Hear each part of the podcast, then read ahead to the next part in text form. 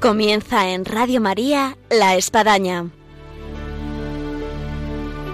Un programa dirigido por el Padre Arturo Díaz desde el Monasterio de la Encarnación en Ávila.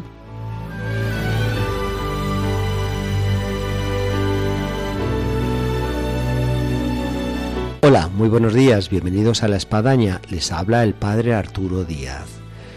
En todo lo que la Iglesia nos viene a ofrecer como posibilidad de participación, hay muchas formas, eh, voluntariado, eh, catequesis, y dentro de esas eh, hay algunos que se sienten todavía llamados a algo más. Y es así lo que es el diaconado permanente. Y nos ha parecido muy oportuno traer hoy a la mañana de este viernes a Artemio Grande, un gran colaborador aquí en el Monasterio de la Encarnación, para eh, hablarnos de este servicio a la Iglesia y en este caso lo que es el diaconado permanente. Así que con él vamos a conversar de este tema y de otros acerca de lo mucho que se puede hacer dentro de la Iglesia. Bienvenidos a nuestro programa.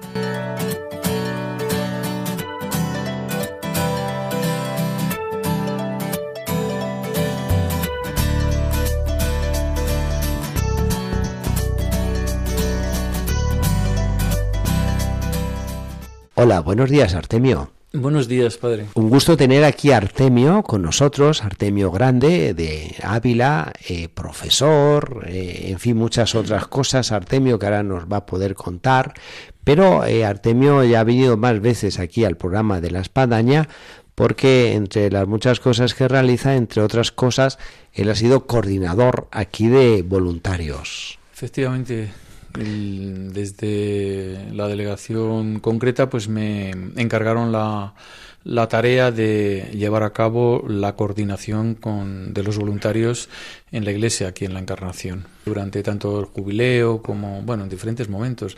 El año de los jóvenes el año jubilar el centenario. La verdad es que me llevamos aquí media vida. Para los oyentes que no conocen quién es Artemio Grande y se están conectando ahora a Radio María qué, qué podemos decir de Artemio Grande bueno Artemio se pueden decir algunas cosillas. Por ejemplo, pues que es una persona casada, que soy mm, padre de familia, tengo dos hijos, que he sido profesor casi 40 años y que, bueno, siempre en mi vida lo que ha estado siempre como horizonte es el como el servir a la iglesia y el responder a lo que Dios me iba pidiendo en la vida, como criterio fundamental. Aquí se alternan varias vocaciones, Artemio. Una, la santidad en el matrimonio, en la familia, eh, la vocación de profesor, eh, y además buen profesor, me consta que, ha dejado huella y sigue dejando huella muchos alumnos, eh, la vocación de servicio como voluntario en la iglesia y, y, la vocación ahora es aspirantado que vamos a hablar a lo largo de este programa de diácono permanente.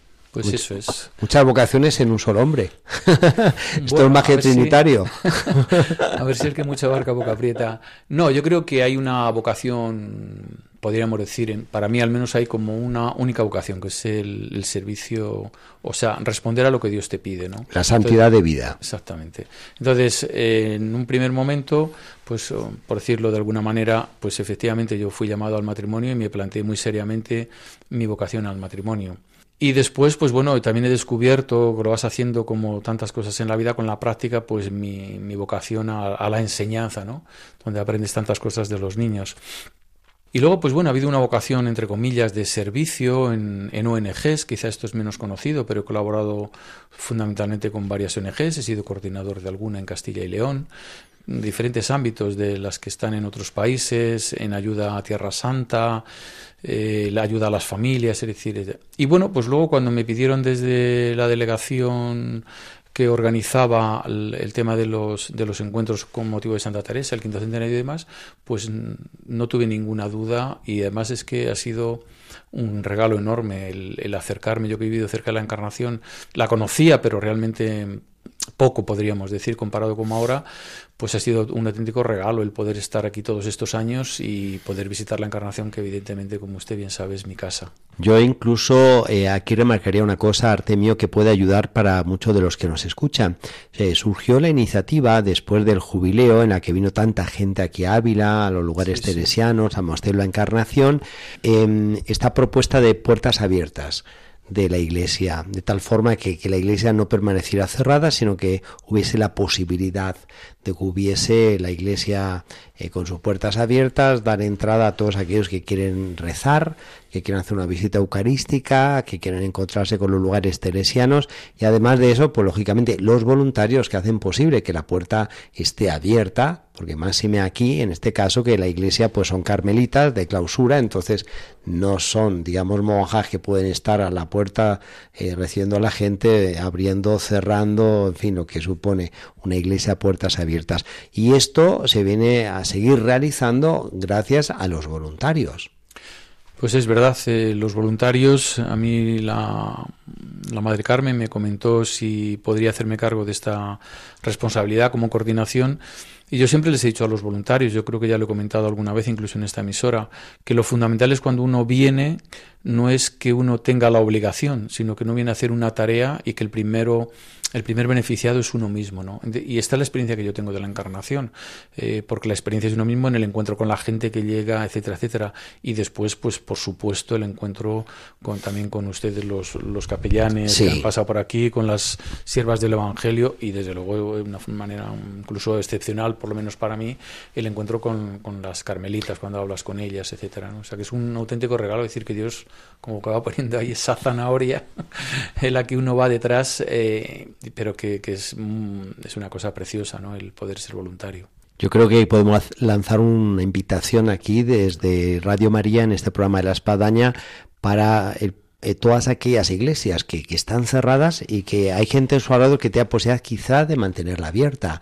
Yo pienso en cuánta gente que está jubilada, prejubilada, que son pensionistas, incluso que están en paro o con generosidad, que pueden sacar tiempo de sus muchos ámbitos, tareas, y decir, oye, vamos a tener abierta aquí la, la iglesia del pueblo, la parroquia del barrio, eh, la capilla de este lugar, de tal forma que, que, que podamos encontrar iglesias de puertas abiertas. Lo comentamos en su momento, yo creo que tiene que haber alguien quien sea un sacerdote o un seglar, quien sea, que mm, vea esta necesidad. Entonces, invitar y, mm, plantearlo como una cuestión atractiva, donde el primer beneficiado, repito, es aquel que hace el voluntariado y como consecuencia aquellas personas que están. Entonces, poder pasar. Y aquí nos ha ocurrido muchas veces gente que casi no entra en, las iglesias en general, en la encarnación en particular, entonces dice, no, es que lo he visto abierto y he entrado. Bueno, el Señor sabe cómo llama. Y luego uno pues con la atención y el afecto de, saber que el Señor está ahí y que uno está para que, para que le reciban, para que charlen con Él, o simplemente para dar un, paseo, en fin, no sé, de entrar, ver, creo que es eh, pero bueno eso tiene que verlo cada uno en su circunstancia cada responsable como hablamos para tanta gente en aquellos lugares aquellas iglesias aquellas capillas aquellas ermitas donde hay alguien que ve esa necesidad y que es interesante tenerlo abierto. ¿no? De todas estas actitudes de disponibilidad para servir a la Iglesia como voluntario, como catequista, como acólito, eh, nosotros hablamos al inicio del diaconado, el diaconado permanente, y es el punto central de esta nuestra entrevista y encuentro aquí en esta mañana en Radio María con, con Artemio Grande. Eh, ¿Cómo surge la vocación para ser diácono permanente? Bueno, en mi caso es una cosa que viene de hace años, mm, es decir, una percepción de, mm, digamos, dar más la vida, o sea, lo que uno ha recibido gratis, darlo aún. Con, con, una mayor entrega, ¿no? Esto ha sido siempre. Por eso yo en las cosas que he hecho siempre he tratado de entregarme, entregar mi vida. En las cosas que he hecho unas veces uno lo hace mejor, otras veces no tan bien, ¿no? Pero ha sido así. Pero una cosa que yo creo que el padre Arturo no sabe es que yo tomo esta decisión de iniciar al menos este paso, podríamos decir, más en serio, cuando me explican un poco en qué consiste el diaconado, y yo esta decisión la tomo el 15 de octubre de 2015. Ah, pues no, yo no lo sabía. ¿Sí lo sabía? No, no, no, no, no, no lo sabía.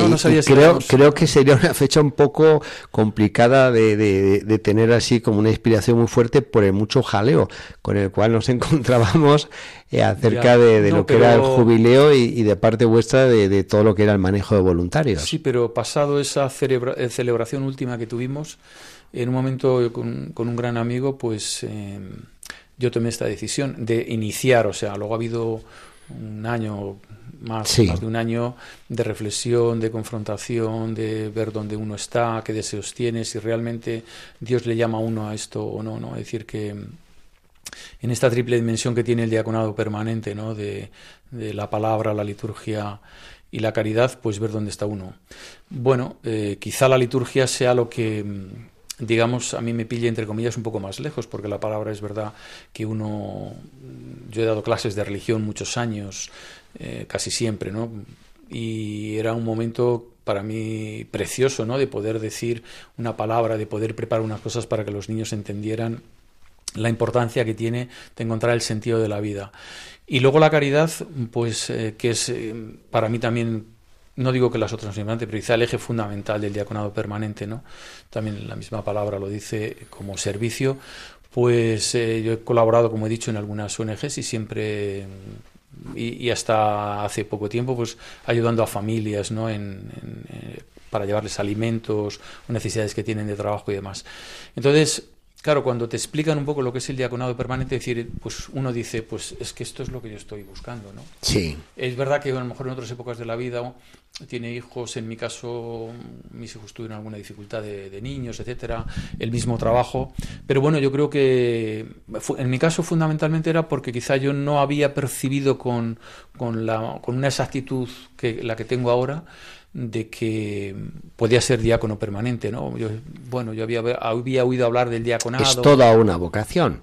Yo recuerdo eh, estudiante de teología y ya para ordenarme diácono eh, temporal, eh, quizás hay que explicar a los oyentes que dentro del sacramento del sacerdocio hay tres órdenes.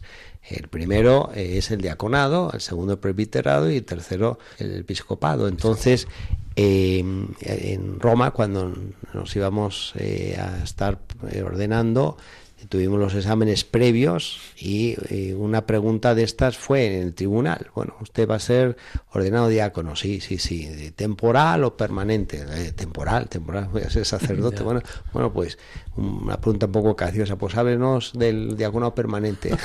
Como uno sabía que, pues esto, bueno, a mí no va a tocar de alguna forma, ¿no? Vivirlo, eh, en fin, pues bueno, a lo mejor uno como estudiante esto lo estudio menos, ¿no?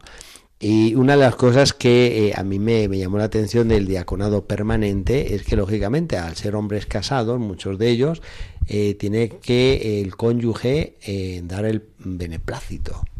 Y en este caso, ¿qué, ha dicho la, la, esposa de, de, Artemio, Marga? pues la verdad es que en el inicio, mm, cuando yo me planteé realmente iba a decir más en serio, no me lo planteé, no, era más en serio, era así. Ella fue la primera que me animó, porque mm, es verdad que en esto los dos percibimos que era un gran bien para los dos. Es decir, no, no es los que estamos casados, quizá el que cuando uno quiere ser diácono permanente y está soltero, tiene que vivir también en celibato, ¿no? Como los sacerdotes.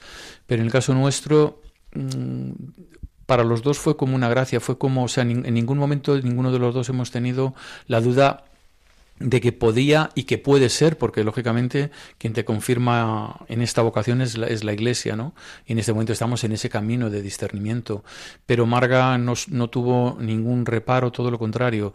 Yo, pues lógicamente en todo este tiempo tienes dudas, no, no acabas a veces de ver suficientemente claro, hay veces que lo ves estupendo y hay otras veces que ves como las dificultades, que en el fondo yo para mí son las pruebas que Dios me va poniendo para que saliendo de esa dificultad, eh, digamos, sea aún más verdadera la decisión. Esta es la percepción que yo tengo, al menos. Eh, lógicamente, con esto no estoy diciendo, repito, que mañana vaya a ser ordenado diácono permanente porque yo lo pienso, sino porque la Iglesia así lo, así lo entiende y lo, y lo decide con las, con las personas que son responsables en este tema. Pero Marga no puso ninguna pega, todo lo contrario. Yo le decía, digo, ¿tienes tú más ganas de que sea diácono que yo? La decía así un poco en tono de broma. Dices que creo que es un bien para los dos y yo no puedo ser diácona. Cero problema, todo lo contrario, Artemio. Vamos a hablar, Artemio, que otras eh, cualidades y, y qué otras cosas se pide para ser diácono. Vamos a escuchar eh, una música y vamos luego a dar respuesta sobre qué es lo que se requiere para ser diácono permanente. Correcto.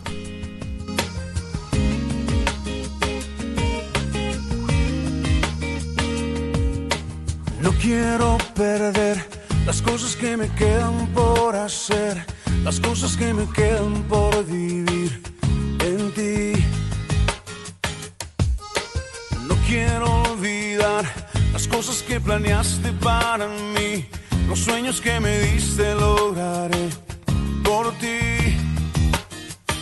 No tienes que buscar a nadie más, yo quiero ir. Aquí está mi tiempo, aquí están mis horas. Aquí estoy yo. Mi vida es para ti y en ti la quiero yo invertir. Aquí están mis manos, aquí está mi voz. Aquí estoy yo aquí estoy yo. Oh, oh. Listo quiero estar, los dones que me diste voy a usar, los años que me has dado viviré por ti. Voy a conquistar la tierra que me diste y sin dudar haré lo que me pidas, viviré por ti. No tienes que buscar a nadie más, yo quiero ir. Aquí está mi tiempo, aquí están mis horas. Aquí estoy yo. Mi vida es para ti, en ti la quiero yo invertir. Seguimos en Radio María, en el programa La Espadaña, en esta mañana de viernes y estamos hablando del diaconado permanente, aprovechando que tenemos en este nuestro programa del día de hoy Artemio Grande, eh, profesor aquí en Ávila. Y como nos estaba relatando, Artemio pues sintió la, la, vocación que se vino a confirmar así un poco más, yo creo que en ese empujoncito de Santa Teresa, el 15 de octubre del 2015, en el gran jubileo que tuvimos de los 500 años de Santa Teresa. El diácono permanente es algo novedoso para muchos fieles, es, es, una orden dentro del sacramento del sacerdocio para incluso personas casadas, como es el caso de Artemio. Estábamos comentando los requisitos que se requieren para poder ser admitido como diácono permanente. Yo comentaba el hecho de que la mujer, la esposa, esté del para bien, esté de acuerdo. Nos ha hecho que vamos más que de acuerdo y más que bien, vamos feliz, contentísima. Pero ¿qué, qué otros requerimientos también, Artemio? Bueno, se, a partir de una edad de 35 años debes de llevar 5 años casado, fundamentalmente. Y luego hay una cosa, claro, muy importante. O sea, uno no puede ponerse a, a proclamar, o sea, a realizar una humilía si no tienes unos conocimientos de teología. Entonces, eh, esto depende de los sitios. Hay unos estudios. Hay unos estudios, sí. Realmente lo que nos piden al menos, al menos, es estudiar eh, tres años de teología, o sea, el grado, lo que en este momento llamaríamos el grado en teología, con todas las asignaturas como lo estudia cualquier, eh, digamos, cualquier eh, chico que quiere ser. Y luego también se le asigna dentro de la diócesis a la que uno eh, digamos, eh, incardinado, claro, Se, le da una parroquia. Sí, donde actuar. Teniendo en cuenta que el, el, diácono es alguien que sirve, está para servir al obispo ¿no? y, al, y, a, y a un, al presbítero, al sacerdote al que se te asigna, entonces uno queda incardinado en una parroquia determinada en la cual digamos, el sacerdote que se te ha asignado se convierte en una especie, entre comillas, de profesor para sí. uno, porque le, le, va enseñando a uno tantas cosas, porque puede haber gente que tengamos cierta relación o ciertos conocimientos, pero puede que no los tengamos sobre tantas cosas, ¿no? Como en el altar, cómo se hace, cómo se pone, eh, en qué momento se hace tal cosa o la otra. Entonces, este, este sacerdote como que ayuda a esta formación práctica, podríamos decir, sí, es así. Incluso es muy conveniente, por no decir, entre comillas, obligatorio, tener un director espiritual que sigue digamos, este recorrido que tú haces y con el cual confrontas constantemente, cada cierto tiempo uno se pone de acuerdo, pues desde la confesión, el recorrido que hace. Eh, bueno, no lo sé, no es mi caso, pero seguramente habrá mucha gente que cuando descubre esta vocación a lo mejor no tenía una especial digamos, costumbre del rezo de las horas, por ejemplo, y los mm. diáconos estamos, entre comillas, porque yo no, no, lo llamaría obligación, sino más bien una bendición. Recomendación. El, el, rezar, tenemos la obligación, igual que los presbíteros, de, rezar determinadas oraciones. Nosotros tenemos la obligación de rezar vísperas, perdón, laudes y, vísperas, ¿no? que son como las oraciones más importantes. Pero yo creo que una vez que solo descubres te das cuenta la gracia que es rezar cada día y y en base a la formación Artemio eh, tú vas a hacer un parón en, tu vida eh, profesional en cuanto a dar clases ser profesor para abocarte al estudio incluso te vas a trasladar a Asturias, a Oviedo, donde ahí vas a estudiar lo, que te falta de teología. Sí, tengo hecho primero de teología en ¿Y ¿Cuál es el plan, el plan? Pues el plan es eh, el plan en este momento es eh, asistir a las clases que hay de teología para, en este caso, en mi caso, segundo, segundo de teología, con todas las asignaturas. Estoy matriculado en el curso completo y ahí estamos. Así que, por decirlo así, de alguna forma, te quedaría como uno o dos años más. Dos años. De formación. Y luego, Dios mediante, pues la ordenación diaconal. Bueno, la formación continuará, supongo. Ah, pero no, sin duda. Quiero, quiero decir, porque no. Esto, como ocurre en la enseñanza o, en la medicina en otros ámbitos, con la diferencia, ¿no? De, de que este es un. Es, o sea, cada vez uno en el camino que está haciendo cada vez uno es como más reconocer la verdad que tiene en la vida, entonces de una manera más clara. Entonces la formación y la experiencia no es algo que termina en un momento determinado. Entonces, al menos lo que nos piden es hacer tres años hacer el grado y una vez que se tiene, pues eh, uno si así lo tienen a bien las personas responsables, como decía antes, pues seré ordenado si Dios quiere, espero que sí. Y una vez ordenado diácono permanente, eh, Artemio, ¿cómo se ve como diácono? ¿Cuáles son las tareas, las funciones que uno puede realizar y en las que quizás Artemio se siente como más, más llamado? Bueno, yo le he dicho antes que a mí me gusta mucho el tema de la caridad, es decir, la ayuda a los demás. No sé si esto va a ser una circunstancia que a mí me haga ser responsable, me imagino, ¿eh? pues de Cáritas en, una parroquia o en un lugar determinado, o de todo el ámbito de la caritativa, en un, no, no lo sé, evidentemente.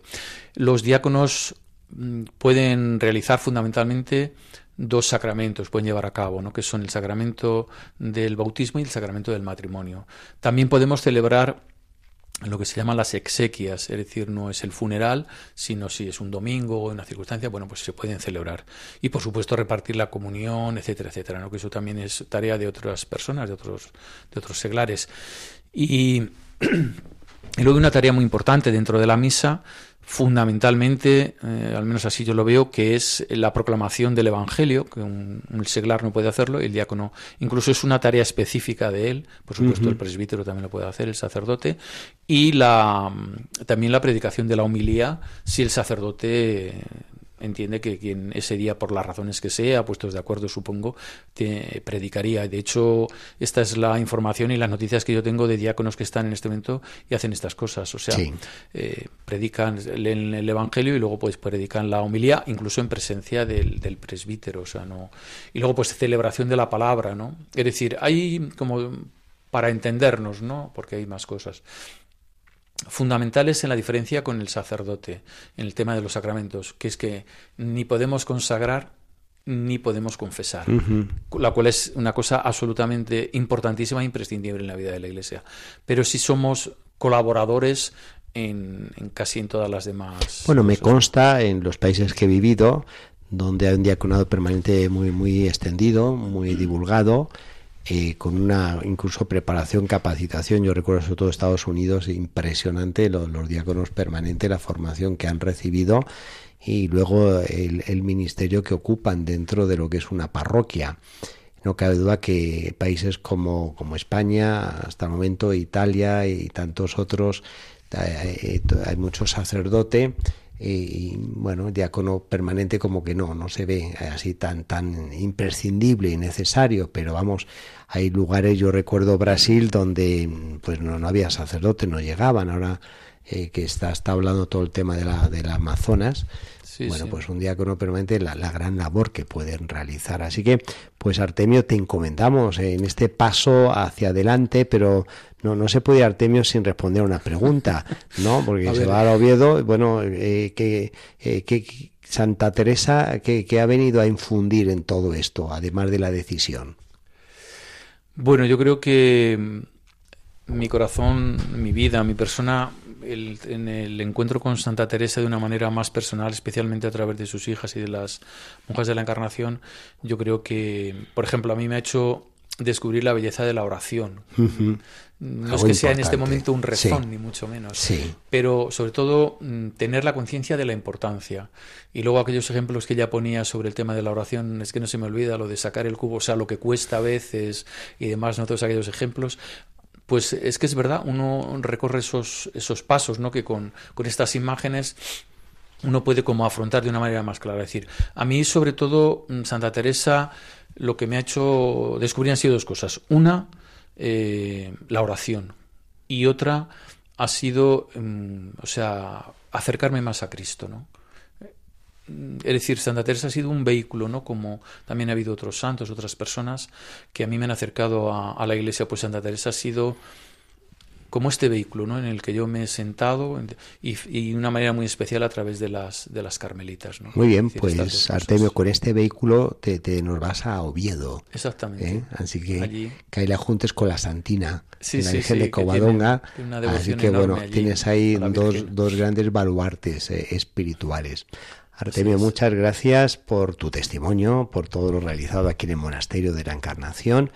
Eh, valga ¿no? nuestra felicitación y agradecimiento por todo y nuestro acompañamiento en este camino. Bueno, es, eh, yo me marcho, pero es un hasta luego. sin, duda, sin duda, sin duda, vez que venga, y además, por aquí. Si hay morriña, añoranza, Radio María y bueno, los viernes a las 11, La Espadaña. Exactamente. Muy bien, muchas gracias a usted. A ti, Artemio pues llegamos al final de esta nuestra espadaña del día de hoy, donde hemos querido subrayar de alguna forma las diferentes formas de servicio que hay en la Iglesia y animar a todos nuestros oyentes a que puedan realizar estos servicios donde, como bien nos decía aquí Artemio, el más beneficiado es uno mismo. Así que hay que animarse a abrir puertas de iglesia y a prestar esta actitud de servicio. Desde Ávila al Monasterio de la Encarnación en la Espadaña, al próximo Dios mediante.